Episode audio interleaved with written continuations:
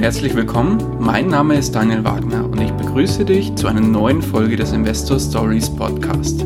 Erfahre von anderen Investoren, wie sie gestartet sind und welche Erfahrungen sie auf ihrem bisherigen Weg gemacht haben. Lass dich von ihren Geschichten, Strategien und Vorgehen inspirieren und schreibe deine persönliche Investor Story.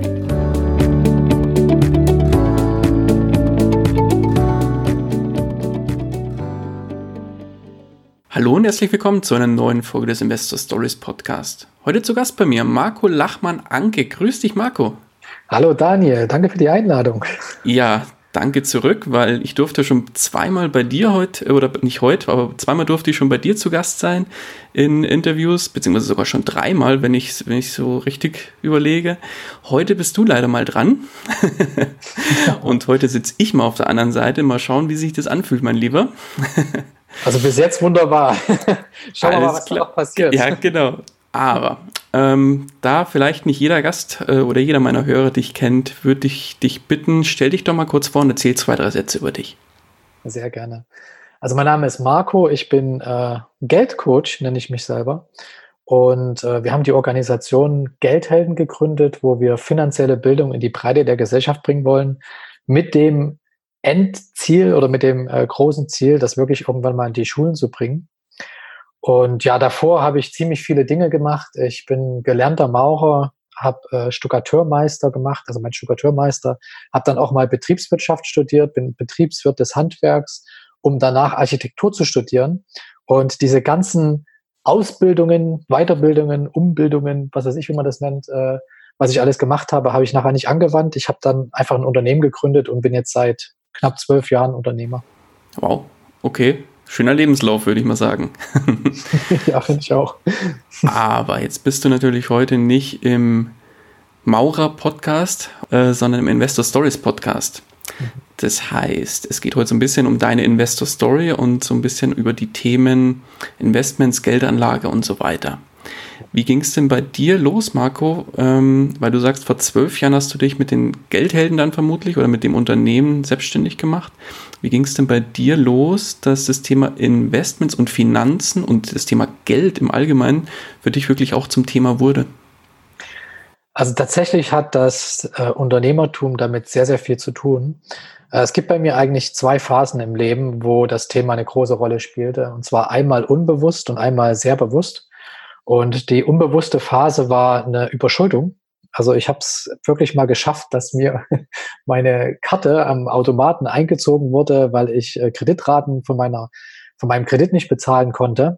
Zu der Zeit war ich bei der Bundeswehr und ja, dann musste ich bei der Sparkasse Leipzig damals äh, antanzen und die haben mir dann ganz liebevoll, also natürlich nicht, äh, mitgeteilt, dass sie mich jetzt zwangsverwalten werden. Und das war so ein Schock, das heißt, äh, die, die haben tatsächlich ähm, jedes Mal, wenn ich Geld abheben wollte, äh, musste ich dort antanzen und musste darum betteln, dass ich 100 D-Mark damals noch bekomme, damit ich mir was zu essen kaufen kann, auf gut Deutsch. Ne? Also zum Glück war ich bei der Bundeswehr, ich bin nicht verhungert oder so. Aber ähm, das war eine krasse Erfahrung und das war so ein Moment in meinem Leben, wo ich gesagt, wo ich mir selbst gesagt habe, da will ich nie wieder reinkommen, in diese Zwangslage. Okay. Darf und, ich fragen, Entschuldigung, ja. wenn ich unterbreche, ja. darf ich ja. fragen, was das für Kredite waren? Also wir haben damals äh, ja jung und äh, verliebt, wie wir damals waren, haben wir relativ jung uns eine eigene Wohnung zugelegt, die haben wir gemietet, aber in dieser Wohnung war noch ein Kohleofen. Und wir haben halt äh, von, von Handwerkern erstmal diesen Kohleofen rausreißen lassen und dann eine Heizungsanlage eingebaut.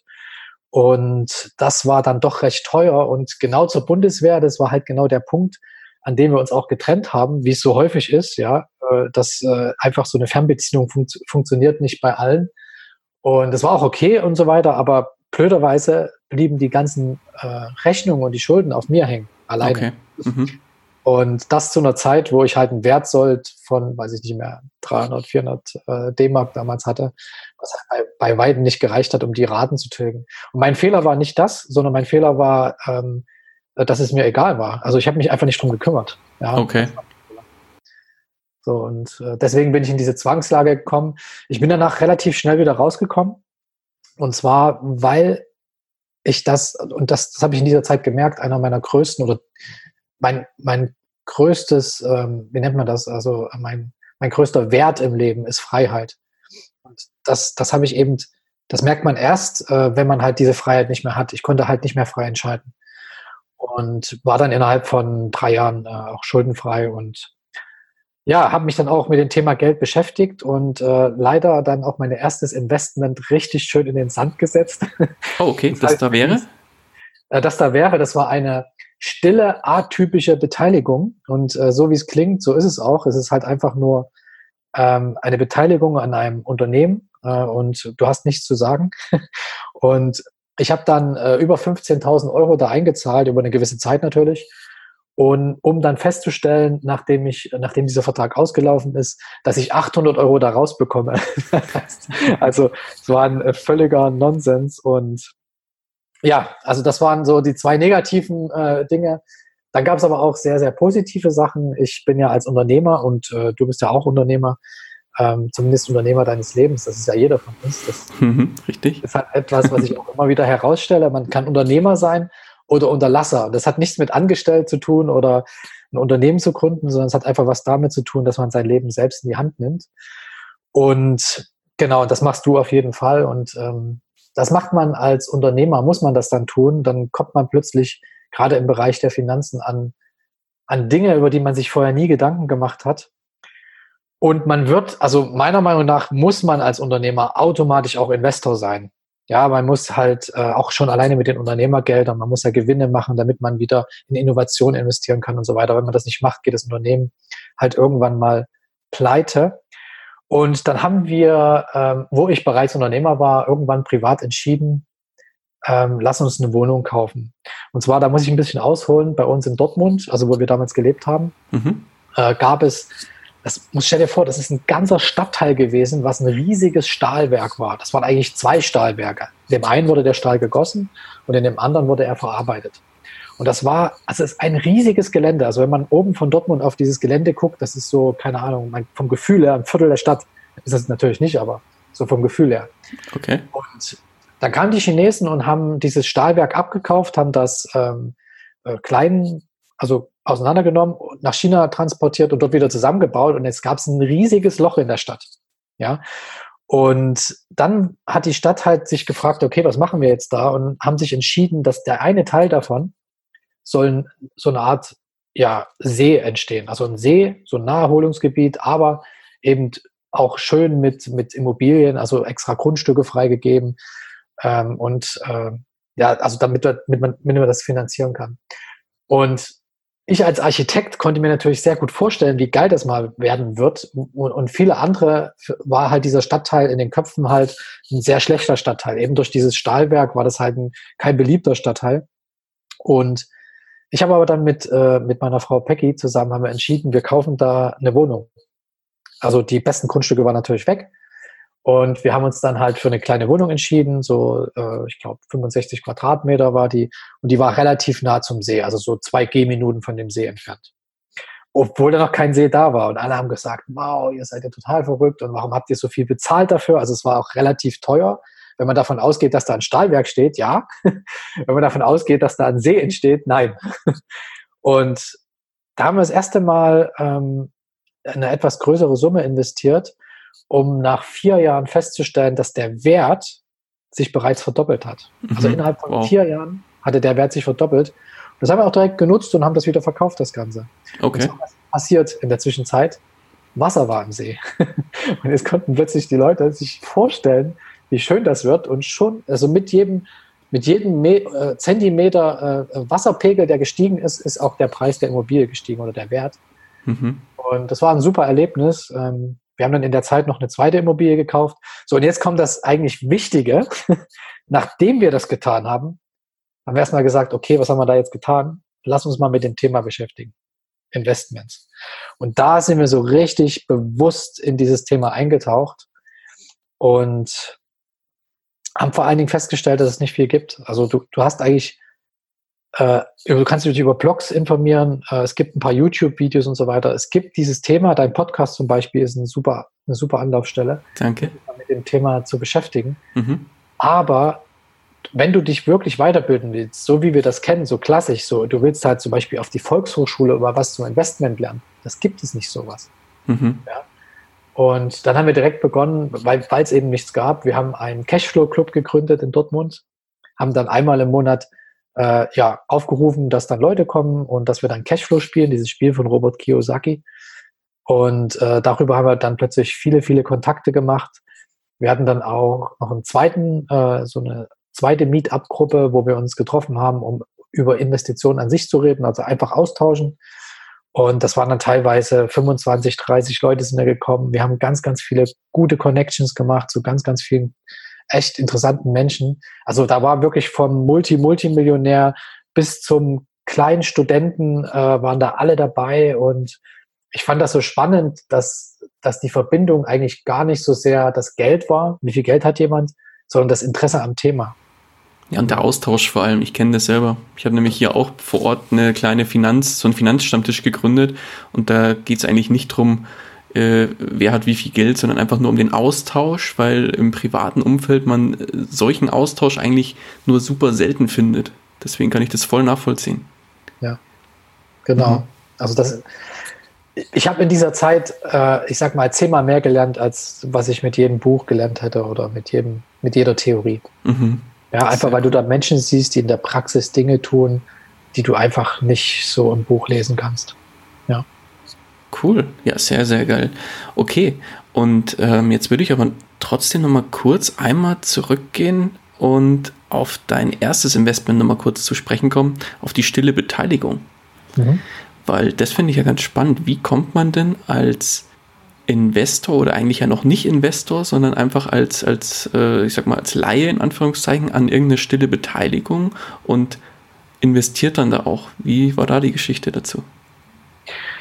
Also die Geschichte war eigentlich das Learning aus der Zeit, dass ich nie wieder in Abhängigkeit von einer Bank geraten will. Okay. Und was macht man dann als unerfahrener Investor? Man sagt sich, okay, ich muss irgendeinen Sparplan machen, aber ich habe keinen Bock, das aufs Sparbuch zu legen, weil da gibt es eh keine Zinsen. Ähm, dann gehe ich halt zu einem Finanzberater. Und der Finanzberater, der verkauft natürlich, ich will jetzt natürlich das nicht über einen Kamm scheren. Es gibt natürlich auch mega, mega gute Finanzberater. Ich kenne selbst persönlich sehr, sehr viele, sehr, sehr gute Finanzberater. Aber dieser, an dem ich da geraten bin, der hat mir natürlich die Anlage verkauft, wo er die beste Provision kassiert. Ah, verstehe. ist egal, was mit mir passiert, ja. Und das war mir damals nicht bewusst. Es war aber gut, dass ich es gemacht habe, weil das war nochmal so eine Art Bestätigung oder so eine Art. Also ich wusste erst, also der erste Schritt war, ich will nicht mehr abhängig sein von anderen. Der zweite Schritt war, ich muss mich selbst darum kümmern. Weil wenn ich das jemand anders übergebe, dann geht es auch noch schief. Ja, den angeblichen Profi. Also in dem Fall ging es, im Nachhinein war mir das klar, ging es nur um seine Provision. Ne? Und ja, deswegen kam da auch so wenig raus. Ich schätze mal, die Hälfte des Geldes hat dieser Berater an Provision kassiert. Also das ist jetzt natürlich eine Vermutung, aber genau. Okay. Ja, cool. Aber dann lass uns jetzt noch mal ein bisschen aufs Heute gucken. Was ja. machst du denn im Bereich Investments heute? Also das Allerwichtigste, ich investiere zuerst mal in mich selbst immer. Okay. Bei allem, was wir machen, ich schaue immer, ähm, dass ein Investment auch wirklich ein Investment ist und keine Spekulation. Ja, der Unterschied, der dürfte dir bewusst sein. Bei einem Investment legt man Geld in irgendwas und da kommt monatlich immer was raus, ein Ertrag ne, eine Dividende zum Beispiel bei Aktien. Und äh, bei einer Spekulation legt, tauscht man sein Geld in etwas anderes und hofft, zu irgendeinem Zeitpunkt X jemand anderen zu finden, der bereit ist, noch mehr Geld dafür zu geben. Ja, aber wichtig ist, da kommt zwischendurch nichts raus. Ja, und genau, das ist eigentlich so eine Art ähm, Philosophie von mir auch, dass ich sage, ich möchte im Grunde, also diese Freiheit, diese Abhängigkeit, ja, ich möchte im Grunde keine Ausgaben haben. Ich möchte meine Ausgaben auf Null drücken oder sogar noch besser, ich möchte meine Ausgaben, also ich, wenn ich mir etwas zulege und etwas investiere, äh, dann mache ich das meistens in Dinge, die mir irgendwas nützen, die dann aber zusätzlich Geld für mich verdienen. Okay? Ich versuche mal ein mhm. Beispiel zu erklären. Gerne, ja. Wir sind ja, wir sind ja als digitale Nomaden unterwegs in der Welt. Muss ich ganz kurz erklären. Wir sind seit über zwei Jahren jetzt haben wir keinen festen Wohnsitz mehr in Deutschland. Ähm, wir leben offiziell auf Zypern und im Grunde reisen wir äh, wirklich die ganze Zeit um die Welt. Also alles, was wir machen, können wir digital machen. Jetzt hast du als digitaler Nomade aber das Problem, egal wo du bist, du musst ja irgendwo wohnen.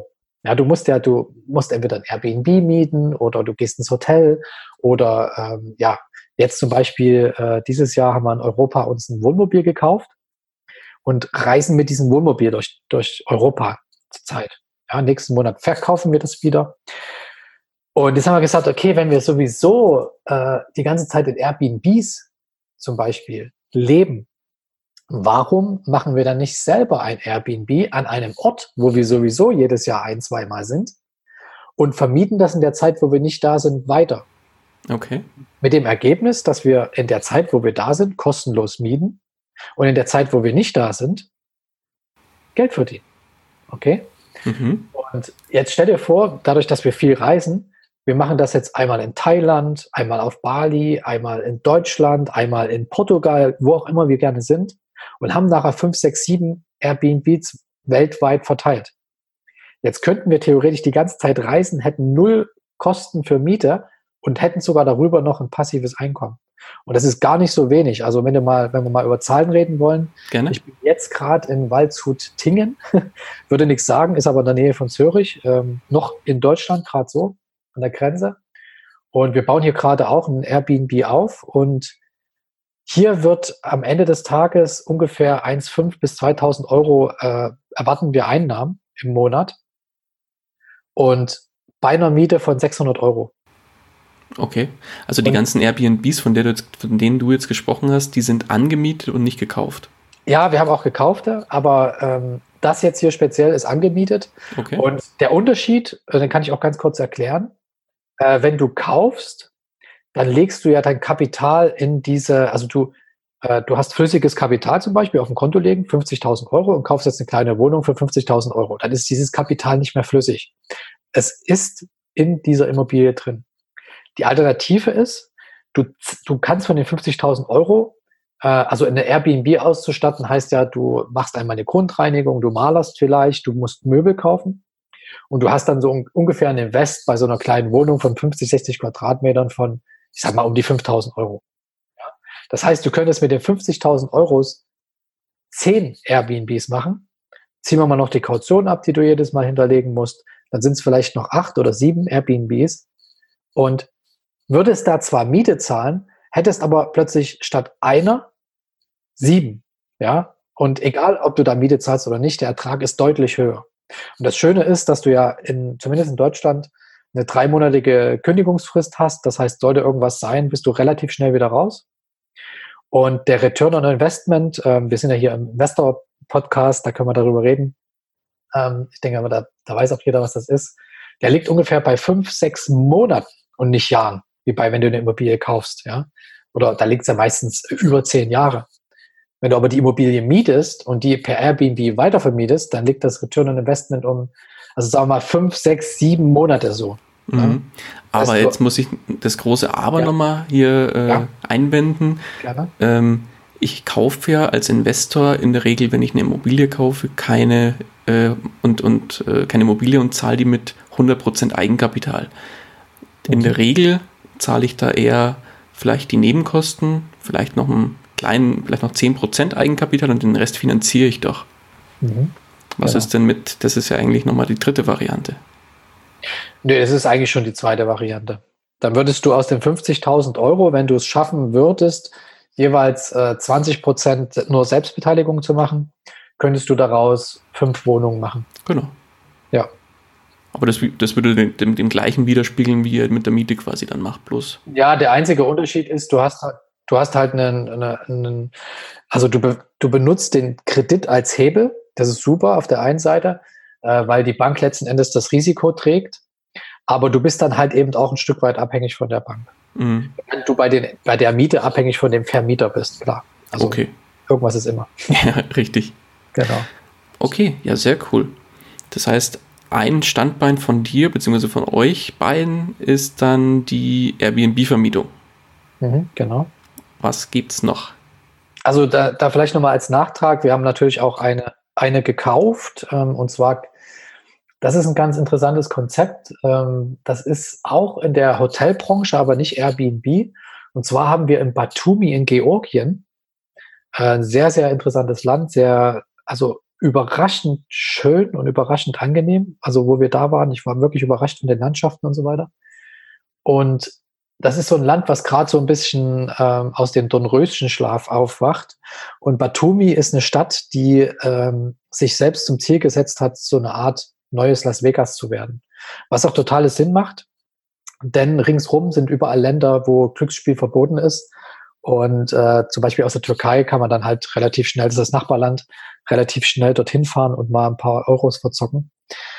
Und genau, und dann haben die jetzt so einen Plan erstellt, dass die innerhalb der nächsten, also bis 2022 wollen die halt diese Stadt ähm, die Casino-Anzahl verdoppeln, aber auch die Hotels verdoppeln oder mehr als verdoppeln. Und alle großen Hotelketten sind drin, also Hilden und so weiter, sind alle vor Ort. Sheraton, die bauen alle Hotels ohne Ende. Meriot und so weiter. Und wir waren da vor Ort und da gab es ein Investmentprojekt und zwar das Unternehmen Orbi. Das ist das größte Bauunternehmen in ganz, ähm, äh, in ganz Georgien. Die bauen dort ein Projekt, das nennt sich Twin Towers.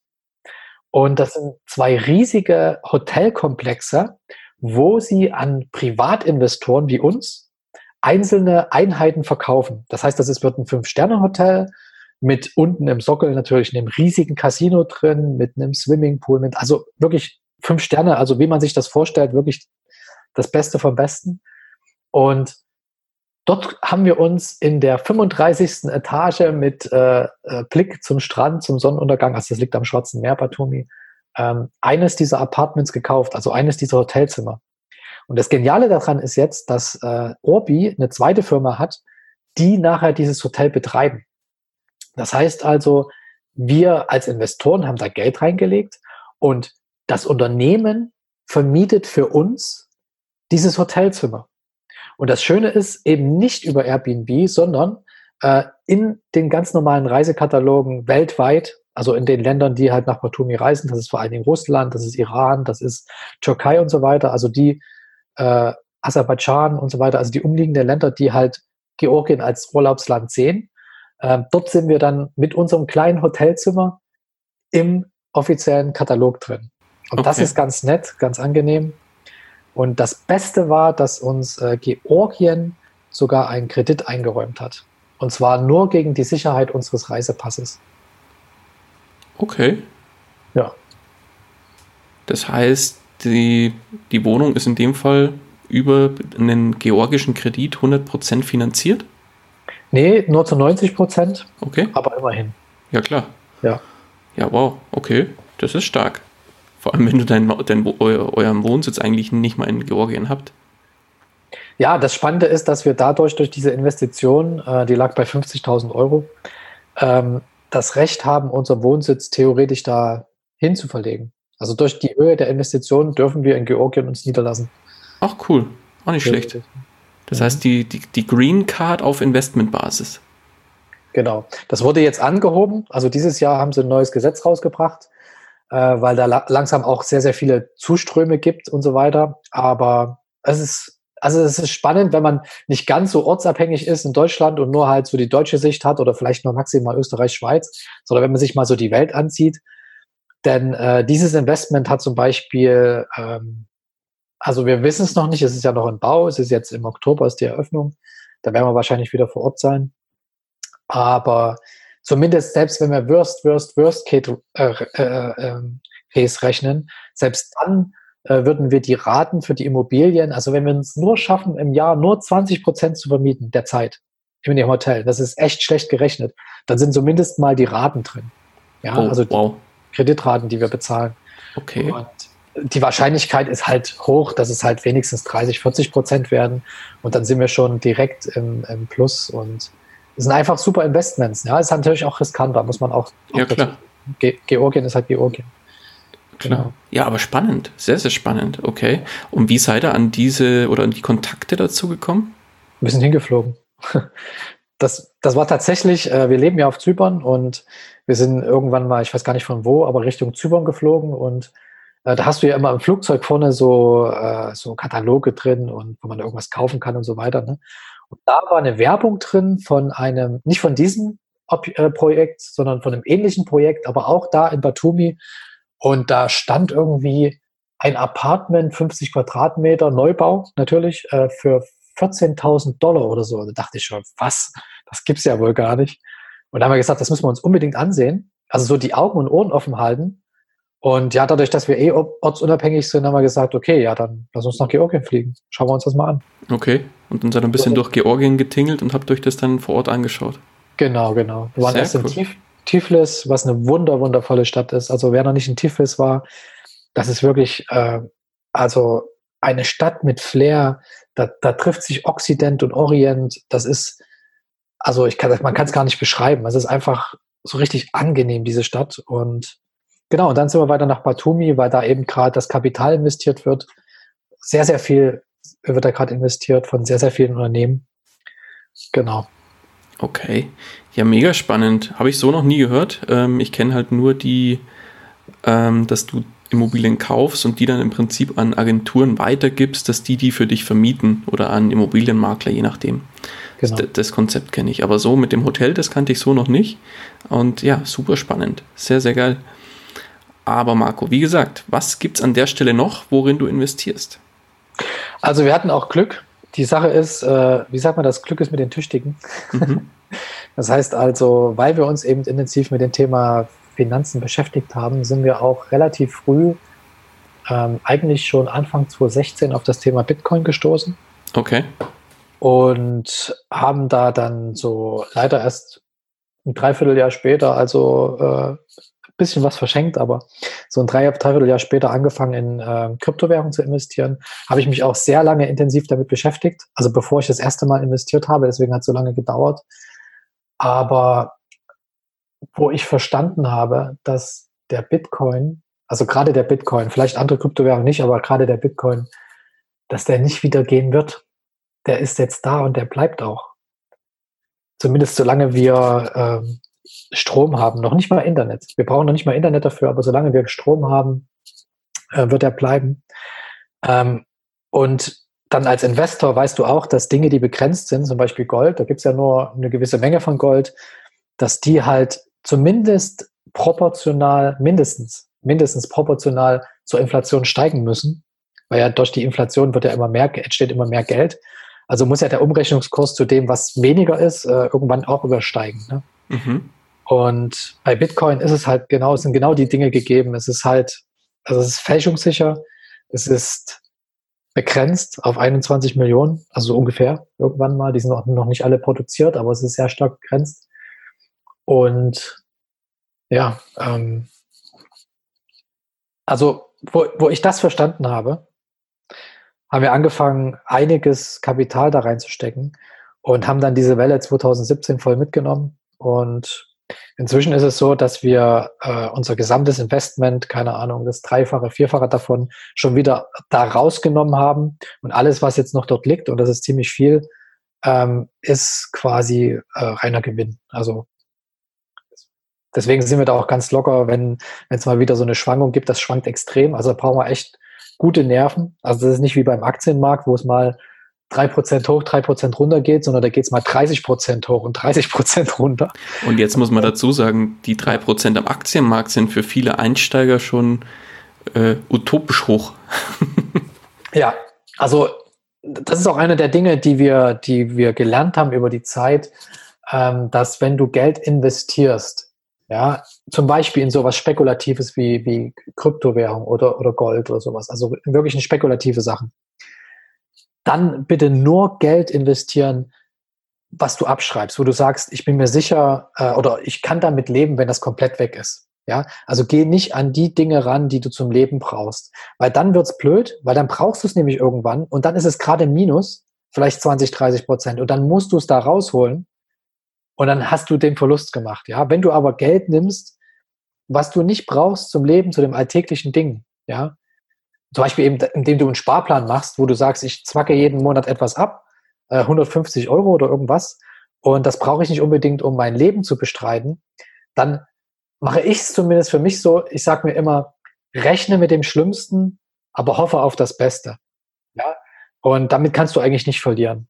So, und dann hast du die Ruhe und die Weitsicht und die Zeit vor allen Dingen. Zeit spielt eine ganz große Rolle, zu warten, in aller Ruhe zu warten, bis ein Investment, was jetzt gerade komplett im Minus ist, wo du dich vielleicht ärgerst oder nicht ärgerst, dann wartest du einfach, bis es wieder im Plus ist und alles ist gut. Mhm. Ja. Okay. Dann würde mich jetzt natürlich noch interessieren, jetzt hast du ja mehr oder weniger relativ riskante Möglichkeiten, Geld zu investieren, äh, genannt, wie jetzt eben Kryptowährungen, wie gerade schon erwähnt, dann deine Immobilien, die ihr jetzt zum Beispiel in Georgien gekauft habt, eure Airbnbs. Und gibt es denn auch einen Anführungszeichen, das ist, nenne nenn ich ganz klar bewusst in Anführungszeichen, einen sicheren Hafen, wo ihr auch investiert? Also für mich ist Immobilien mit eines der sichersten Dinge, die man machen kann. Mhm. Und äh, wir sind aber jetzt gerade im Ende August 2019 dabei, unsere Immobilien in Deutschland zu verkaufen, weil das ist jetzt einfach nur eine persönliche Einschätzung. Ähm, es, also es muss schon noch ganz schön viel Geld gedruckt werden, damit das so weitergeht, wie es jetzt gerade wie es jetzt gerade ist. Es ist ein sehr, sehr hoher Stand. Immer noch meiner Meinung nach unterbewertet Deutschland im weltweiten ähm, Durchschnitt, aber es kommt noch eine zweite Ebene dazu. Wir sind halt nun mal nicht mehr in Deutschland, sondern wir sind ähm, auf Zypern und in Deutschland ist das Einzige, was uns noch eine Steuererklärung zum Beispiel machen lassen muss, ist halt die Immobilie, die letzte Immobilie, die wir jetzt noch da haben. Ah, verstehe. Die wir jetzt deswegen auch verkaufen wollen, um das Geld jetzt einfach auch ähm, aus Deutschland rauszuholen. Genau, und äh, Sicherheit, sehr schön, dass du das ansprichst. Äh, für mich als freiheitsliebender Mensch ist ähm, Sicherheit ein großes Thema, aber ich sehe das andere als der Otto Normalbürger. Ähm, für mich ist Sicherheit nicht eine Festanstellung bei einem Arbeitgeber und Sicherheit ist schon lange nicht ein Bargeldkonto bei einer deutschen Bank, sondern Sicherheit ist für mich Diversifizierung.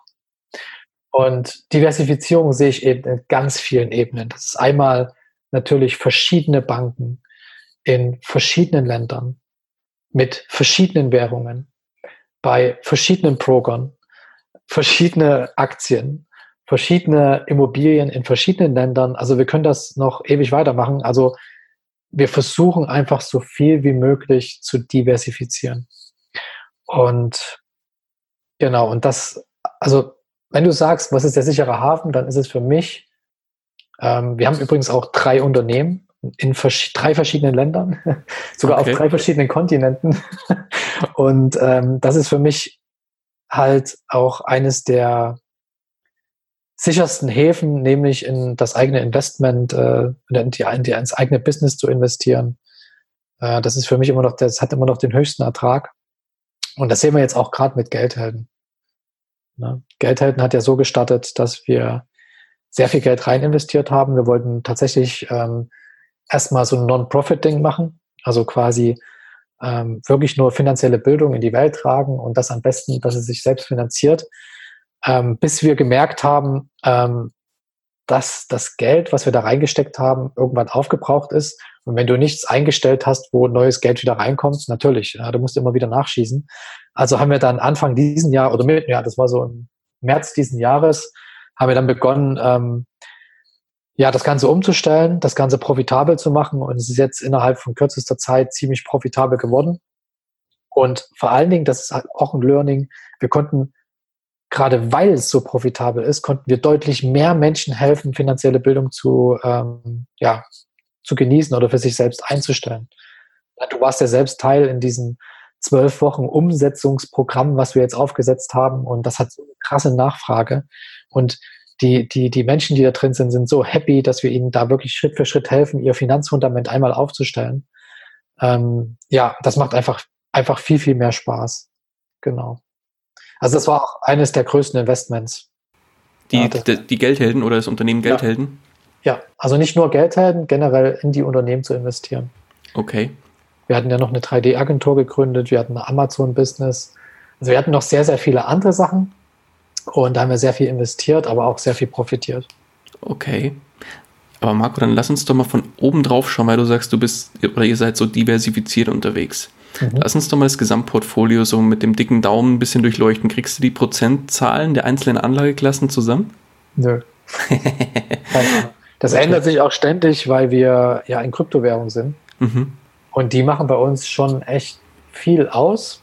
Sehr, sehr viel. Ähm, ich würde sogar sagen, über 50 Prozent. Oh, ehrlich? Ja, ja, das ist schon riskant. Allerdings ähm, haben wir auch in den Kryptowährungen Diversifizierungen drin. Das kommt aber nur daher, dass es so extrem gewachsen ist, ja. Mhm. Also wir sind da selbst überrascht gewesen. Also wir mussten da echt viel, viel rausnehmen, viel, viel rausnehmen und immer noch ist es so ein großer Posten. Und genau, eine zweite Sache, die tatsächlich, äh, die ich jetzt gerade erst wieder angehe, ist ähm, Thema Aktien, ähm, Reiz, wollen wir jetzt gerade reingehen. Mhm. Und äh, ja, ETFs bin ich mir noch nicht sicher. Ähm, wir sind ja aus Deutschland raus und äh, unser Broker hat uns gekündigt an dem Tag, wo wir gesagt haben, dass wir jetzt in Zypern leben. Und dann haben wir erstmal alles verkauft, mussten alles rausnehmen und habe das seitdem nicht wieder reingesteckt. Also seit zwei Jahren haben wir quasi da eine riesige Lücke an der Seite. Oh, verstehe, okay. Da, da sind wir aber jetzt gerade dabei und das wird wahrscheinlich, wird das äh, größtenteils aus den Kryptos rausgenommen und da reingelegt wieder. Okay, das heißt, also wenn ich jetzt mal einfach den, den, den Zeitstempel von heute nehme, heute ist der 24.8., wo wir jetzt die, die Podcast-Folge aufnehmen. Ähm, das heißt, Stand heute wären es dicker Daumen 50 Prozent Kryptos und der Rest ja. sind Immobilien. Der Rest, äh, ja, nee, vielleicht, jetzt habe ich es vielleicht übertrieben mit 50 Prozent. Also wir haben noch viel in Immobilien. Ja, nee, das ist vielleicht doch nicht 50. Vielleicht ein Drittel in, in Krypto, ein Drittel in Immobilien ähm, wir haben einiges an Bargeld tatsächlich. Mhm, also klassisch Cash. Cash, genau. Mhm. Und ähm, ja, das, das war es eigentlich. Genau. Wir haben Gold. Gold sind vielleicht so 5% oder sowas, also relativ wenig. Mhm. Und ja. Und Rest Cash. Der Rest Cash, genau. Okay, ja, cool. Ja. Nicht schlecht. Okay, und wo wenn man die Uhr jetzt mal so ein bisschen nach, nach, nach vorne dreht, wo geht die Reise jetzt noch hin, wenn du sagst, ihr habt davor noch ein bisschen umzuschichten? Das heißt dann wieder in, in, auf jeden Fall irgendwo an, an die Börse, das heißt irgendwo in Aktienreiz oder irgendwas in der Richtung? Genau, also wir wollen uns jetzt auf jeden Fall die, dieses Reizthema genau ansehen. Und jetzt ist noch ein ganz neues Thema auf uns zugekommen. Das äh, war total überraschend. Wir waren jetzt am Wochenende in Wien bei der Heureka. Also wem das nichts sagt, das ist die, eine Konferenz ist das, äh, die Geburtstagsfeier von Christoph Heuermann, wem das nicht sagt. Das ist einfach ein Typ, der, ich, ich mag den total, ähm, der ist losgezogen, um, äh, bis er 30 Jahre alt ist, er ist jetzt 29 geworden, will er alle Länder der Welt gesehen haben. Und, äh, das macht er nicht ganz un uneigennützig, sondern er äh, stellt Kontakte in diesen Ländern zu ähm, Steueragenturen her, zu Anwaltskanzleien und so weiter und hilft Menschen, die aus Deutschland auswandern wollen, dabei für sie die richtige Lösung zu finden. Das ist ja, das können ja, das können ja zig verschiedene hunderte äh, Anliegen sein, warum man auswandert, zum Beispiel als Rentner, weil man seine, seine Rente einfach in der Sonne genießen will oder als Investor zum Beispiel, weil man weniger Steuern zahlen will, weniger Kapitalertragssteuern oder als Unternehmer, weil man äh, einen besseren Zugang zu anderen Märkten braucht. Also es können tausend Dinge sein. Und ähm, genau, er berät da eben. Und das Witzige ist, jetzt überleg dir mal, wer da zusammenkommt. Also bei so einer Konferenz. Also das sind beeindruckende Menschen gewesen, die da vor Ort waren, die ich da kennenlernen durfte. Auch viele, die äh, sehr bekannt sind in Deutschland, also viele Influencer auch waren da und so weiter. Und dort haben wir einen einen Workshop mitgemacht mit Lars Müller. Ähm, der sagt vielleicht den einen oder anderen was. Der hat ein Multimillionen äh, Amazon-Business aufgebaut und ist in den Unternehmerkreisen relativ bekannt, so aus dem Nichts. Ein, ein sehr, sehr angenehmer Mensch, sehr äh, klug und äh, gebildet und äh, vor allen Dingen ähm, sehr empathisch. Ja, ich mag das so, mit empathischen Menschen zu reden. Ähm, und er hat einen Workshop gegeben über dezentrale Finanzen.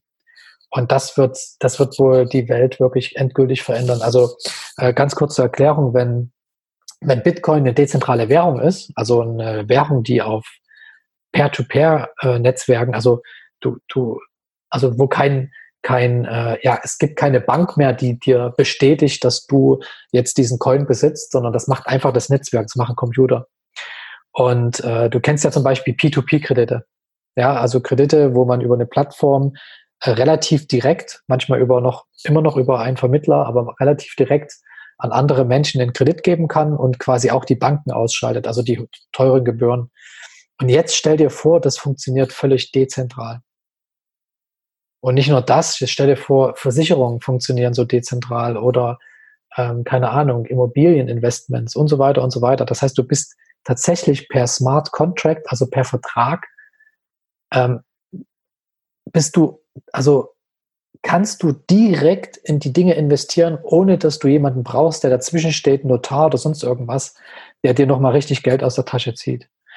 Und das ist mega, mega spannend, weil es läuft schon. Also genau dieses Lending, also dieses Verleihen von Geld läuft und ähm, das ist, also es gibt, es ist komplex, es ist sehr komplex, also ähm, es ist nicht so einfach zu verstehen, wie es funktioniert, also das Wie, wenn man das mal kurz ausschaltet, aber es geht halt schon. Also du kannst dein Geld nehmen und kannst es in sogenannte Stablecoins umtauschen. Also ich will einmal so einen Prozess aufzeigen. Gerne.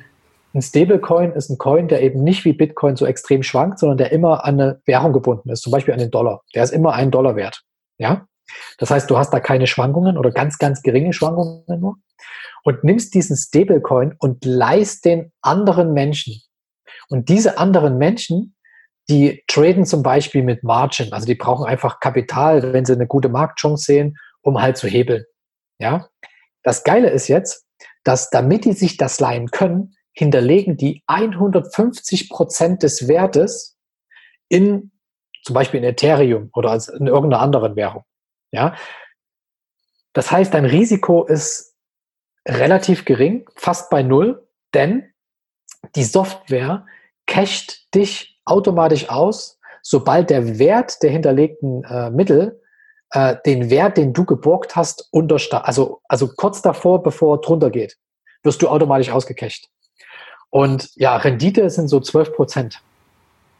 Okay. Und das ist mega krass, weil es mehr oder weniger automatisiert funktioniert. Ja. Also super, super spannende Geschichte und super, super spannender Workshop, der da war. Es ist alles ganz am Anfang und ähm, man, man, dass das groß kommen wird, sieht man unter anderem daran, dass äh, Dr. Julian Hosp, der dir vielleicht auch was sagt, einer der Gesichter im, im Blockchain-Bereich, dass sein neues Unternehmen Cake äh, genau in diesem Bereich gegründet hat, dezentrale Finanzen. Das heißt, das wird jetzt uns die nächsten ein, zwei, drei Jahre wird das wahrscheinlich ähm, ja aus den Kindergarten oder aus den Kinderschuhen ähm, erwachsen werden, dieses Thema, und das wird, das wird die Welt verändern. Das wird richtig, richtig die Welt verändern. Okay, Weil spannend. Dezentral heißt eben unabhängig frei. Und das ist genau der Wert, den ich halt so ähm, ja, lebe. Was mhm. mein Wert ist halt. Ja. Unter Deswegen, welcher oder welcher Begrifflichkeit laufen solche Investments dann? Also ich würde erstmal, wenn du dich allgemein informieren willst, erstmal DeFi eingeben. Es gibt leider nur, also DeFi, De Decentralized Finance, mhm. Financial oder so ähnlich. Also äh, im Englischen, weil es gibt im deutschsprachigen Raum kaum, kaum etwas, wo man, wo man etwas finden kann. Das ist eher noch im englischsprachigen Raum sehr verbreitet.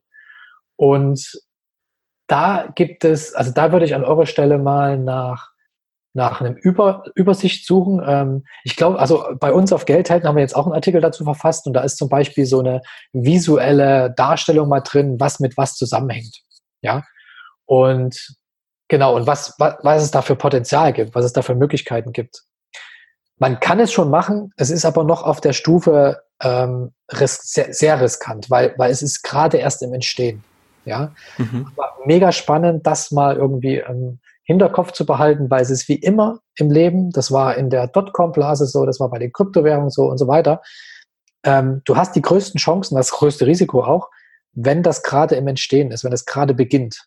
Ja, wenn du damit einsteigst mit einer kleinen Summe und das wird relativ groß, ja, dann hast du große Chancen. Hast aber auch das große Risiko, dass, ich halt, dass es halt irgendwie äh, komplett wegbricht. Mm, klar. Genau. Ja, super spannend. Also ich werde es mir auf jeden Fall mal anschauen und ähm, schickt mir gerne den Link zu eurem Blogartikel, dann verlinkt man den in, die Show, in den Show Notes auf jeden Fall. Ja, das kann ich gerne machen. Mhm. Ja, Marco, dann äh, ja, super spannende Themen. Ich glaube, ich könnte mit dir noch stundenlang weitersprechen. Aber jetzt würde ich gerne noch zwei ganz bestimmte Themen bei dir noch abhaken, die ich super spannend finde, vor allem mit deiner Hintergrundgeschichte. Und zwar das eine ist mal so ein bisschen das Negative und mhm. zwar das Thema Fehler. Ja. Ich meine, du hast ja schon jetzt auf deiner bisherigen finanziellen Reise ja schon einiges erlebt und hast auch schon den ein oder anderen äh, Fehler da angesprochen oder Abweichung angesprochen zum normalen Zustand, nenne ich es mal. Ähm, wenn du jetzt so ein bisschen zurückblickst, was war denn aus deiner Sicht dein größter Fehler?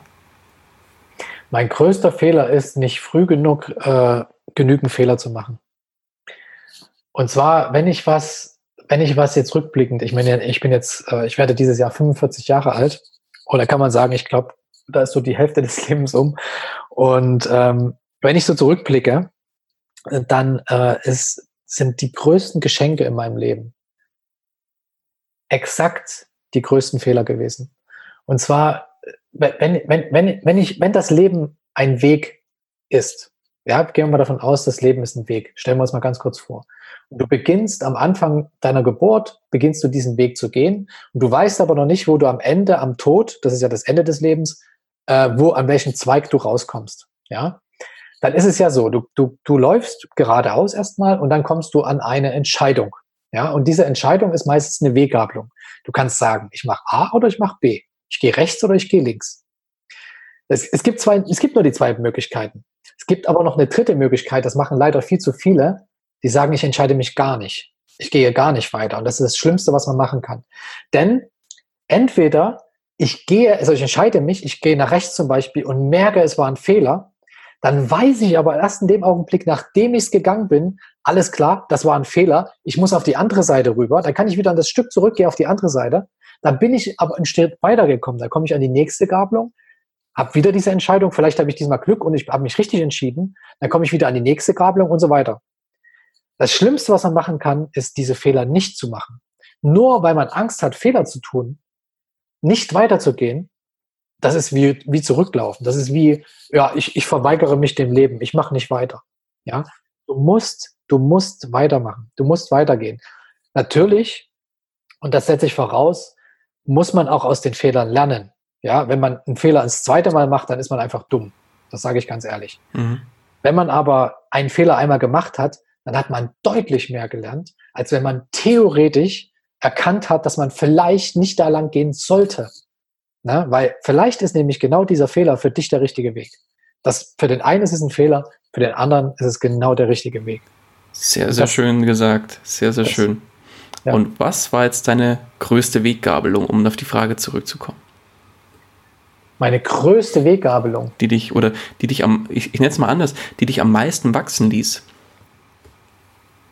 Hm, lass mich kurz überlegen. Also es waren auf jeden Fall mehr. Ah ja, ich pass auf, ich weiß es. Es waren eigentlich zwei Punkte in meinem Leben, die exakt dieselbe, denselben Reflex bei mir ausgelöst haben.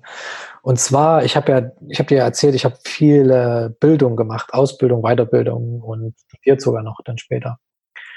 Und es gab zwei Punkte in meinem Leben, äh, wo ich die Gleise ans Ende meines Lebens gesehen habe. Und zwar, das will ich kurz erklären. Ähm, als ich ähm, meinen Meister hatte, also ich habe ja meinen Meister gemacht und dann sogar noch Betriebswirt des Handwerks, ähm, dann habe ich das aus einem gewissen Grund habe ich das gemacht, um nämlich ein, eine Firma zu gründen, also ein Stuckateurunternehmen. Und das war genau, wo die Web, Webcom-Blase geplatzt ist, also die äh, Dotcom-Blase. Und ich bin zur Bank gegangen, ich bin zu mehreren Banken gegangen mit meinem Businessplan, ähm, habe das vorgelegt und äh, die Banker meinten alle, also fast einheitlich, äh, du bist der richtige Mann, du hast dieses richtige Businessplan, wir würden, wir würden das sofort machen, hätten wir jetzt nicht gerade dieses Problem. Und zwar, die Banken hatten ein Problem. Die haben einfach so viel Geld verschossen, dass ich keinen Kredit bekommen habe. Die hatten eine Kreditsperre. Und dann habe ich mir überlegt, was mache ich denn jetzt? Alles klar, dann muss ich halt irgendwie Zeit überbrücken, bis ich halt den Kredit bekomme von der Bank. Also ein Stuckateurunternehmen ist halt schon sehr kostenintensiv, das zu gründen. Ähm, deswegen ging es nicht ohne Bank. Und dann hatte ich zwei Optionen. Ich hatte die Option, bei einem Unternehmen in Dortmund anzufangen, bei dem größten Stuckateurunternehmen in Dortmund, hätte ich einen alten Meister abgelöst. Das heißt, wir hätten noch zwei Jahre, hätte er mich noch eingeführt und danach wäre ich in dem Unternehmen mein Leben lang beschäftigt gewesen. Der, der Lohn war so hoch, der, der war schon, also ich habe noch nie so eine riesige Summe pro Monat verdient. Der war über 5000 Euro, glaube ich sogar. Also unfassbar viel Geld für mich damals. Und habe aber wirklich diesen alten Meister gesehen und dachte mir, okay, das ist also dann dein Leben. Du kriegst dann dein, dein, dein, dein Geld monatlich, du baust irgendwann ein Haus, du gründest eine Familie, irgendwann gehst du in Rente und dann, also ich habe schon gesehen, wo es hinführt. Und das hat mir Angst gemacht, das wollte ich nicht. Also habe ich dann den anderen Weg genommen. Ich bin einfach in die Uni reingelaufen und habe gefragt, was muss ich denn machen, damit ich hier studieren darf. Und ja, es war zwar irgendwie naiv, aber das ist wieder sowas. Ne? Da hätten andere gesagt, hättest dich mal informiert, da weißt du, es gibt Bewerbungsverfahren. Aber dass ich das gemacht habe, war gut, denn dieser Dekan, mit dem ich gesprochen habe, der meinte so, wir haben in unserer Universität eine Quote von drei Prozent, die über den zweiten Bildungsweg kommen müssen. Also wir müssen drei Prozent an Studenten aufnehmen, die über den zweiten Bildungsweg kommen. Und bei mir war das über den Meister. Also ich habe kein Abi, ich habe ja den Meister gemacht und deswegen hatte ich den Hochschulzugang. Und die haben gesagt, in diesem Semester oder in dem neuen Schulsemester ähm, haben wir niemanden. Das heißt, wenn du dich jetzt entscheidest zu studieren, schmeißen wir jemand anderen raus.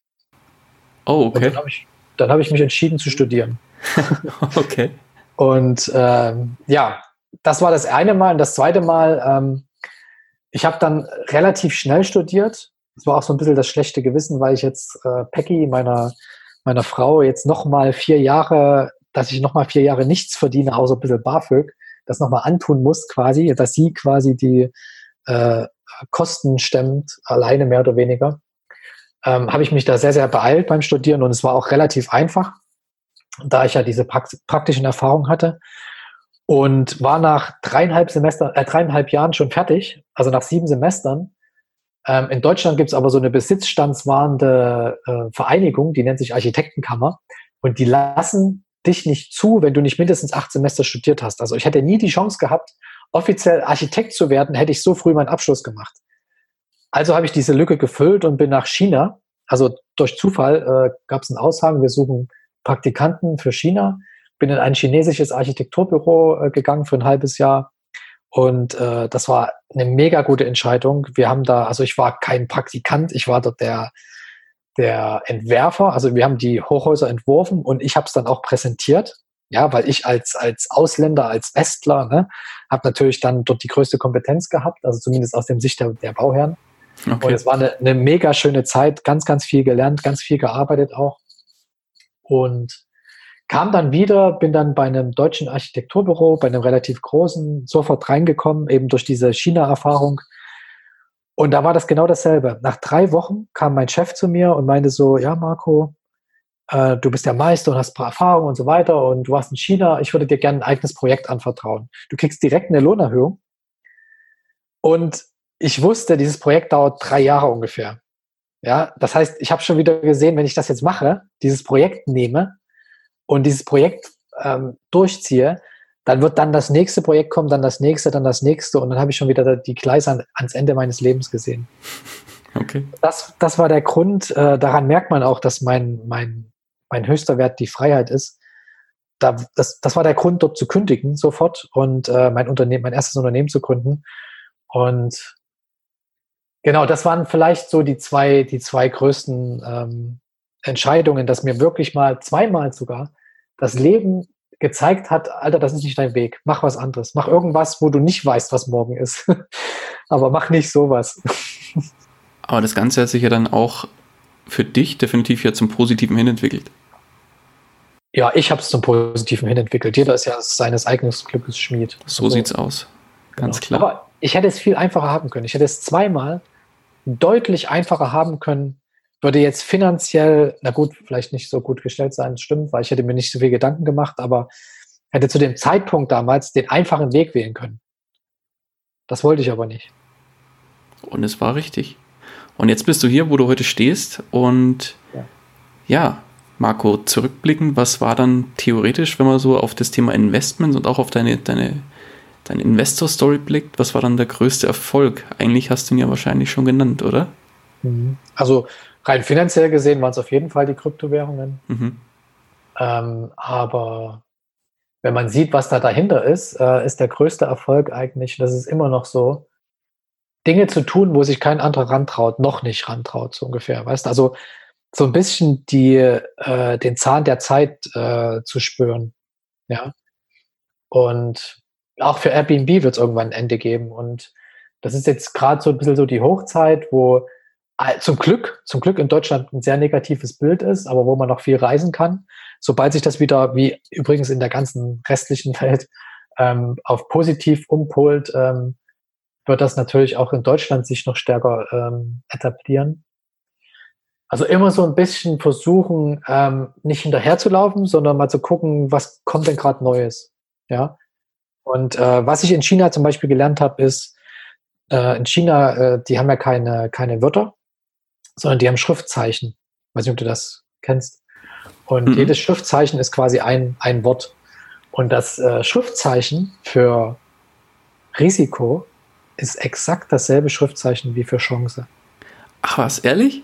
Ja. Ach, wie geil. Das heißt, es ist exakt dasselbe. Das heißt also, wenn du sagst, ich will keine Risiken eingehen, dann sagst du zeitgleich, ich habe keine Lust auf Chancen. Ich will die Chancen ver, ähm, verpuffen lassen. Ah, das ist aber ein geiles Bild. Mhm. Sehr cool. Sehr, sehr geil. Ja, Marco, dann würde ich mal vorschlagen, geben wir unseren Hörern und Hörerinnen noch mal ein bisschen Input mit auf den Weg. Und ja. zwar Input in Form von Büchern. Liest du gerne, Marco? Ich lese sehr, sehr gerne, aber in letzter Zeit höre ich auch gerne. ich lasse das mal auch darunter fallen, weil ich habe selber jetzt vor einiger Zeit angefangen, Hörbücher zu hören und äh, das lasse ich auch mal als in Anführungszeichen Lesen gelten. Ja. Was gibt es denn für besondere Bücher, die dich auf deiner bisherigen Reise sehr, sehr geprägt haben und dich auf jeden Fall weitergebracht haben? Gibt es da welche? Ja, also der Klassiker äh, von Robert Kiyosaki, Rich Dad Poor Dad, ähm, hat tatsächlich mein Mindset ganz schön äh, durcheinandergewirbelt. Mhm. Und ähm, rein praktisch gesehen äh, fand ich das Buch von Alex Fischer Düsseldorf, also dieses äh, Reicher als die Geissens, mhm shady Titel, also Katastrophe, aber der Inhalt ist wirklich strukturiert, der ist gut. Der ähm, hat eine sehr gute Art, äh, über Wiederholungen und so weiter die Dinge auch zu festigen dann. Mhm. Ähm, das bei finanziellen, bei Mindset muss ich ganz ehrlich sagen, das ist jetzt kein Finanzthema, aber wenn man auf einem Mindset ähm, äh, und, und ich finde, Mindset ist das, das A und O. Ja? Das ist, äh, wenn du ein großes Investment machen willst, dann brauchst du einfach ein gutes Mindset, dass du weißt, dass äh, ich mache das jetzt, ne? So, und dass du nicht so, so ängstlich, so zögerlich bist, ja, sondern dass du bewusst weißt, das funktioniert und so weiter. Und da muss ich ein Buch empfehlen, was eigentlich gar nichts mit Finanzen zu tun hat, was aber jetzt tatsächlich so im letzten halben Jahr ähm, viel bei mir auch verändert hat mit dem Blick auf die Welt und auch auf die Investments und so weiter. Das nennt sich äh, Gespräche mit Gott. Okay. Und das hat nichts mit, mit, äh, dem, mit der Kirche zu tun oder mit Religion und so weiter. Also das schon mal vorweggenommen. Äh, es geht wirklich um Mindset, um die innere Einstellung. Und das kann ich empfehlen. Also wer, wer den Mut hat, sich auf sowas einzulassen, ähm, der wird dadurch auch belohnt. Also das, ist, das lohnt sich wirklich, dieses Buch. Okay. Um was geht es konkret? Kannst du mal zwei, drei Eckpunkte dazu sagen? Also das Buch sagt es eigentlich schon, da ist ein Autor, der ähm, sich mit Gott unterhält. Und er, er sagt selber, er, also das, was Gott sagt, das, was er da schreibt, während Gott spricht, ist nicht, also er, er kann das nicht steuern. Also er ist nur das Instrument quasi. Also er fragt Gott irgendwas schriftlich und Gott antwortet schriftlich. Und ich sag mal so, das ist eine tiefgreifende, ähm, ist, wie formuliere ich das? Es ist eine tiefgreifende ähm, ja, Beschäftigung damit, wie der Mensch mit der Welt funktioniert. Also wie, also zum Beispiel, nur ein kleines Beispiel, ja. Mhm. Ähm, die Wissenschaft sagt ja, hier ist der Mensch und da ist die Welt.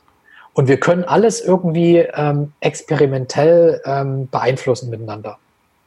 Während der Glaube zum Beispiel sagt, mh, hm, also nicht der Glaube, Entschuldigung, sondern die Religion, die sagt meistens, da gibt es irgendwie einen Übervater und der kontrolliert alles.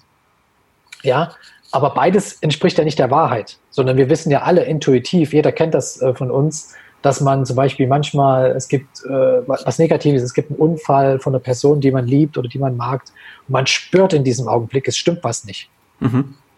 oder ähm, man, man macht zur selben Zeit äh, dieselben Dinge mit Menschen, die völlig am anderen Ende der Welt sind und, und denkt so, was? Oder wir zum Beispiel, wir reisen in eine völlig fremde Stadt und treffen dort die Menschen, die wir gerade brauchen. Ja? Also mit denen wir gerne gerade irgendwie, keine Ahnung, weil es Business passt oder sonst irgendwas. Also es gibt definitiv mehr als das, was die Wissenschaft uns weismachen will. So, aber wie hängt das zusammen? Wie hängt das Ganze zusammen? Also die, die Kirche ist meiner Meinung nach, erklärt es nicht gut genug. Äh, der Buddhismus kommt relativ gut dran, wenn man sich mit dem Buddhismus mal beschäftigt, mit dem Dalai Lama, was der so für Bücher schreibt. Äh, das, ist, das ist gar kein Glaube, das ist wirklich Wissenschaft, was er da macht. Mhm. Äh, ich finde, der macht das ganz gut, aber das erklärt es auch noch nicht umfassend. Und genau, ähm, ich finde, dass es, dass wenn man, wenn man sich, wenn man diese eingefahrenen Wege, das, was wir alle glauben, Ne? Wissenschaft ist ja auch nur ein Glaube. Wir glauben, dass, es, äh, dass die Wissenschaftler recht haben, dass äh, das CO2 zum Beispiel ganz schlimm für die Erde ist. Daran glauben wir einfach. Ja? Ähm, das haben wir ja selbst nicht überprüft oder so. Wir, wir haben das ja nicht experimentell irgendwie ähm, jetzt äh, nachgewiesen oder so. Wir glauben einfach, dass die Leute, die das äh, scheinbar gemacht haben, dass das so richtig ist. Ja? Die Frage ist wirklich, ähm, wie kann man sein Leben, Investition ist übrigens ein sehr großer Teil im Leben, alles ist eine Investition, ob es eine äh, Energieinvestition ist, ob es eine Investition in andere Menschen ist, ähm, ob es eine Investition in Zeit ist zum Beispiel. Ähm, wie ähm, kann man sich im Leben oder wie kann man mit dem Leben so interagieren, dass, ähm, ja, dass das Leben halt gut zu mir ist oder dass ich gut zum Leben bin? Ich weiß gar nicht, wie ich das in Worte fassen soll, aber vielleicht ein konkretes Beispiel. Kennst du de, den Begriff Reziprozität? Ja. Genau. Reziprozität, nochmal ganz kurz erklärt, ähm, wenn die Familie sich am Weihnachtsabend trifft und alle haben vorher ausgemacht, es gibt keine Geschenke, alles klar, wir sind einfach froh, dass, dass wir da sind, wir genießen den Abend, keine Geschenke. Und wer packt Geschenke aus? Die Oma. Ja, und gibt jedem ein kleines Geschenk in die Hand. Und jeder denkt so, verdammt, warum habe ich ihr nichts gemacht? Was, was hole ich jetzt der Oma? Was kann ich der Oma jetzt Gutes tun? Das ist Reziprozität. Das ist ein Überhang an Werten. Ja, also die Oma hat einen großen Wert geschaffen, äh, mit dem ich auch noch nicht gerechnet habe, noch nicht mal. Und ich habe jetzt das Gefühl, ich muss das ausgleichen. Ich muss diesen Wert ausgleichen. Und äh, das beschreibt es ziemlich gut, was ich damit meine, nämlich diese unbewussten Gesetze, diese diese energetischen Gesetze, die, die unbewusst ablaufen, die durch unser Unterbewusstsein die ganze Zeit aber gelten, wir aber bewusst nicht wahrnehmen. Und diese Welt ist so spannend, das ist so interessant, weil man rein auch aus finanzieller Sicht damit so viel Geld verdienen kann, mhm. wenn man das verstanden hat. Genau, also dann, also wirklich, das ist ein, ähm, ein Tipp für, für Menschen, die Lust haben, da richtig tief einzutauchen, äh, Gespräche mit Gott da muss man aber wirklich auch mal alte Wege, äh, alte Glaubenssätze auch mal loslassen können. Aber sehr geiler Tipp. Ich kenne es nicht, Ich werde es mir auf jeden Fall mal irgendwie, auf jeden Fall, äh, im Idealfall als Hörbuch, muss ich mal gucken, ob es es gibt. Aber ja, ich werde es mir auf jeden Fall gibt's. holen. Ja, perfekt. Ja. Dann ist die Welt ja gerettet. nee, sehr gut. Ja, Marco, dann würde ich aber nochmal gerne auf ein ganz anderes Thema zu sprechen kommen. Gerne. Und zwar dem Thema finanzieller Neustart. Mhm bist du auf deiner Reise ja schon sehr weit, wie ich finde. Hast schon einiges erlebt und ja, mit Sicherheit auch den ein oder anderen Kontakt hergestellt, ein großes Netzwerk an Leuten aufgebaut, die dir, egal an welcher Stelle, irgendwie auch einen Tipp oder beim Thema Investments weiterhelfen können. Aber jetzt, jetzt müsstest du von vorne beginnen. Und zwar machen wir das ein bisschen anders, das Spiel ähm, du bist jetzt ab morgen eine komplett fremde Person, also eine andere Person, wachst in einem fremden Körper auf und hast ein komplett anderes Leben als heute. Mhm. Und diese Person steht finanziell noch beim, bei Null oder nicht ganz bei Null, hat einen Angestelltenjob oder widerspricht ja im Prinzip deiner, deinem Freiheitsgedanken. Aber hat einen Angestelltenjob, verdient ungefähr 1500 Euro netto und hat auf dem Tagesgeld sich 10.000 Euro auf die Seite gespart. Ansonsten steht er noch komplett bei Null finanziell. Jetzt bist du ab morgen aber diese Person Und das Einzige, was du jetzt eben nicht mehr hast, ist dein komplettes Netzwerk, das du dir aufgebaut hast. Was du aber hast, ist dein Wissen, das du dir bisher angeeignet hast oder aufgebaut hast. Mhm. Jetzt müsstest du als diese Person finanziell neu starten. Wie würdest du starten? Bin ich denn in Deutschland oder? Ja, ne? Das bleibt dir überlassen. Ich sage jetzt mal ja in Deutschland. Okay. Ähm, ja, zwei Dinge würde ich tun. Also erstens, ähm, ich würde auf, ich würde Google öffnen, würde da eintippen, Meetups. Und bei der, bei der, es gibt so eine Webseite, meetups.com, glaube ich, heißt die, äh, würde ich schauen, ob in meiner Region, in meiner Gegend, ob es da äh, Treffen gibt von äh, zu Finanzthemen. Also zum Beispiel, ob es einen Cashflow-Club gibt, ob es äh, vielleicht Immobilienstammtische gibt und so weiter. Und würde da auf jeden Fall hingehen. Wenn es nichts gibt, würde ich einen, ein neues Meetup gründen. Äh, denn mein Gefühl ist, dass die Nachfrage sowieso gerade exponentiell steigt zum Thema Finanzen. Also das ist wirklich gerade ein großes, ein größer werdendes Thema. Ähm, das ist das Erste, was ich machen würde. Das heißt, das, was du gesagt hast, du hast kein Netzwerk, ist wirklich, wirklich ähm, sehr, sehr schlecht. Baut euch ein Netzwerk auf. Geh da raus und baut dir ein Netzwerk auf. Triff Leute, geh auf Kongresse, geh auf Veranstaltungen, triff dich mit Menschen. Und zwar mit echten Menschen live vor Ort. Nicht in irgendeiner Facebook-Gruppe, kann man auch machen. Versucht, versuche Menschen kennenzulernen. Und genau das würde ich machen. So, und zweitens, ich würde zur Stadt gehen, in der du lebst, äh, entweder, also bei uns war es Stadt Dortmund damals, ähm, und würde mir einen Maklerschein besorgen, einen äh, Immobilienmaklerschein. Okay. Der ist in einigen Städten ohne Prüfung und so weiter, kannst du einfach hingehen, den kaufen für 600 Euro oder so. Hätte ich dann nur noch 9400 Euro, aber das ist ein gut investiertes Geld. Und würde dann am Wochenende tatsächlich einfach mal in meiner Gegend, wo ich, ich, ich bin ja da aufgewachsen, ich kenne mich da ja aus, oder hoffe ich mal, und zumindest lebe ich in der Stadt, wo ich mich hoffentlich auskenne, und würde sagen, wo ist denn jetzt hier eine etwas bessere Gegend und würde dort einfach mal hingehen am Wochenende, würde mir richtig Zeit nehmen, die nächsten vier, fünf, sechs, sieben, acht Wochen und würde dort äh, in die Straßen reingehen, versuchen mit den Menschen zu sprechen. Wenn da jemand im Garten ist, gerade einen Rasen mäht, mal ansprechen, sagen Sie mal guten Tag hier, äh, ich suche eine Wohnung hier oder ein Haus, wissen Sie da irgendwas äh, und so weiter. Und würde versuchen, einfach nur ähm, ja, Angebote zu akquirieren für Immobilien. Ja, vielleicht trifft man jemanden, ja, eigentlich nicht, aber ja, ist eine gute Idee, ist gerade ein guter Zeitpunkt, äh, eine Immobilie zu verkaufen. Und schon hat man jemanden kennengelernt, der noch nicht mal aktiv seine Immobilie verkaufen will, wollte, bis jetzt gerade eben, bis zum Gespräch, der aber vielleicht mit dem Gedanken spielt. Ja. Und so auf jeden Fall Kontakte machen und parallel dazu vielleicht äh, in einem, also entweder in einer, in einer Sache, in einem Hobby, wo man gerne selber ist, zum Beispiel, keine Ahnung, der eine, der angelt gern, der andere ist gern, der Golf, der, der macht Golf gern, der nächste spielt gern Tennis, was weiß ich, in irgendeinen Verein mit reingehen, ähm, wo man dann Menschen kennenlernt, denen man dann diese Immobilien anbieten könnte, wo man dann so beim Tennisturnier sagt, übrigens hier in der so und so Straße habe ich erfahren, da ist jemand, der würde gerne eine Immobilie verkaufen. Ist mhm. das nicht so die Ecke und so weiter? Ne? Welcher Verein wäre es bei dir? Äh, Golf wahrscheinlich. Also okay. Ich, ich, spiele gerne Golf, ja. Sehr cool. Ja, leider viel zu wenig, aber ich habe zumindest ein Handicap und äh, mir macht das auch ganz, ganz viel Spaß. ja, genau. So würde ich daran gehen. Also quasi, was du gesagt hast, diese, diese Einschränkung mit dem Netzwerk, das ist das Entscheidende. Das ist wirklich das Entscheidende bei fast allen im Leben. Das richtige Netzwerk zu haben. Also baut euch ein fucking Netzwerk auf. Geht halt los und sprecht mit Menschen. Wie baut man ein Netzwerk auf? Durch Empathie. Man spricht mit Menschen, man ist sich sympathisch oder eben nicht, dann spricht man mit dem Nächsten.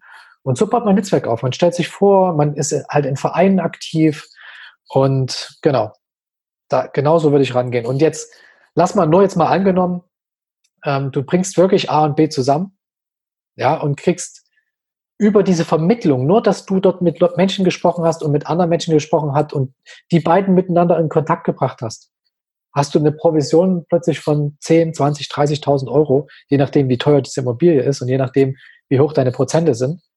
Aber da kannst du so schnell so viel Geld verdienen, ja, dass sich das, der Aufwand wirklich, wirklich lohnt. Also das ist, also so würde ich es machen, tatsächlich. Vermittlungsgeschäfte ist eines der, der besten Dinge, die man machen kann. Du brauchst kein, kein Eigenkapital. Du musst nur einfach Menschen kennenlernen. Das ist alles. Sehr cool. Sehr, sehr cool. Ja, bringt mich auch gleich zu nochmal der nächsten Frage und jetzt kommen wir auch langsam zum Ende, weil jetzt haben wir die Stunde schon gut geknackt, Marco. Oh, okay. Aber die Zeit vergeht einfach so schnell, wenn man sich da, also mit dir könnte ich mich, glaube ich, wie gesagt, noch stundenlang austauschen und immer wieder ein Vergnügen mit dir zu sprechen. Und ähm, ja, kommen wir zu dem Thema, ein, ein Einsteiger kommt jetzt zu dir, ein wirklich blutiger Anfänger im Bereich investieren und sagt, Marco, morgen oder am besten heute noch will ich anfangen, mein Geld sinnvoll anzulegen und zu investieren und für mich arbeiten zu lassen. Gib mir doch mal einen kurzen, knackigen Rat mit auf den Weg, weil ich muss jetzt gleich in die U-Bahn. Was wäre dieser Rat? Also, also er hat noch nie investiert, oder? Mhm. Okay. Steht noch komplett am Anfang. Ja, dann würde ich Ihnen äh, den Tipp aus der vorigen Runde auch geben. Also geh in Netzwerke rein, geh zu Meetup, äh, informiere dich darüber, mach nicht irgendwas und geh vor allen Dingen nicht zu einem Finanzberater, der dir sagt, dass du irgendwas machen sollst, weil wenn du es nicht verstehst, dann wird es wahrscheinlich in die Hose gehen. Ähm, also versuch es erstmal zu verstehen. Das kann man aber auch über Bücher, über, also investier erstmal an dich selbst. Ja, bilde dich erstmal selber weiter. Ja, also kauf dir Bücher, äh, Online-Kongresse, richtige, geh auf richtige Kongresse, geh zu Meetups, lern Menschen kennen und sprich darüber. Nur so kann man was lernen. Und wenn du mich jetzt konkret fragst, also du musst jetzt konkret was investieren, ähm, was würde ich da aktuell empfehlen? Ich würde gar, kein, gar keine Empfehlung aussprechen, ehrlich gesagt. Ich, ich würde sagen, wenn du, wenn du gar nichts weißt, dann lass es. Mhm.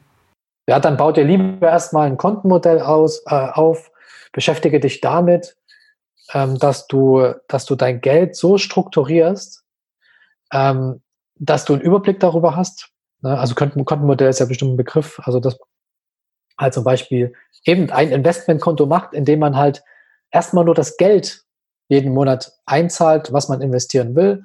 Und irgendwann hat man dann einen gewissen Betrag und dann hat man auch genügend Zeit äh, oder muss sich diese Zeit nehmen, sich damit zu beschäftigen, dann herauszufinden, in was man investiert. Sehr cool. Ja. Wunderbar. Ja, Marco, dann sind wir jetzt auch schon am Ende angekommen von unserem Interview. Ähm, wenn dich einer unserer Hörer oder Hörerinnen erreichen will, wie kann man dich am besten erreichen? Ja, am besten über geldhelden.org. Das ist ja unsere Organisation. Und das ist erstmal nur ein Blog und so weiter. Da kann man sich auch bei einem Newsletter anmelden. Da haben wir auch einen Geldtyp-Test, das ist ziemlich interessant. Äh, also leider, der ist nirgendwo verlinkt, aber es geht ein Pop-up auf nach zehn Sekunden oder so. Mhm. Und ähm, da kann man mal rausfinden, was man selbst für ein Geldtyp ist. Ja, sehr, sehr spannend. Und dann, ähm, ja, ansonsten über die normalen, also Facebook und so weiter. Ne? Alles klar. Nee, genau. wunderbar. Dann, lieber Marco, dann danke ich dir ganz, ganz herzlich für deine Zeit und den unfassbar tollen Input, den du hier gelassen hast. Und ja, die letzten Worte des Interviews, die gebühren dir. Ja, ich muss mich auch bei dir bedanken und äh, mach einfach weiter so. Äh, ich glaube, äh, du, du bist einer derjenigen mit deinem Podcast, die jetzt echt einen richtig, richtig großen, wertvollen Beitrag dazu leisten. Und wenn ich noch ein äh, Wort an die Hörer jetzt äh, richten kann, äh, nehmt dieses Thema ernst. Kein Lebensbereich. Und es gibt viele Lebensbereiche, 12, 13, 14, 15 für jeden. Ähm, kein Lebensbereich beeinflusst das Leben so stark wie die eigenen Finanzen. Schönes ja. Schlusswort. Marco, ich danke dir. Mach's gut. Ich danke dir auch. Mach's gut. Ciao. Ciao, Daniel. Das war's auch schon wieder mit dieser Podcast-Folge. Ich danke dir ganz herzlich fürs Zuhören. Hat dir der Investor Stories Podcast gefallen, freue ich mich über eine Rezension bei iTunes. Damit hilfst du mir, diesen Podcast für noch mehr Zuhörer sichtbar zu machen. Ich freue mich, wenn du auch beim nächsten Mal wieder mit dabei bist. In dem Sinne, habe die Ehre, dein Daniel.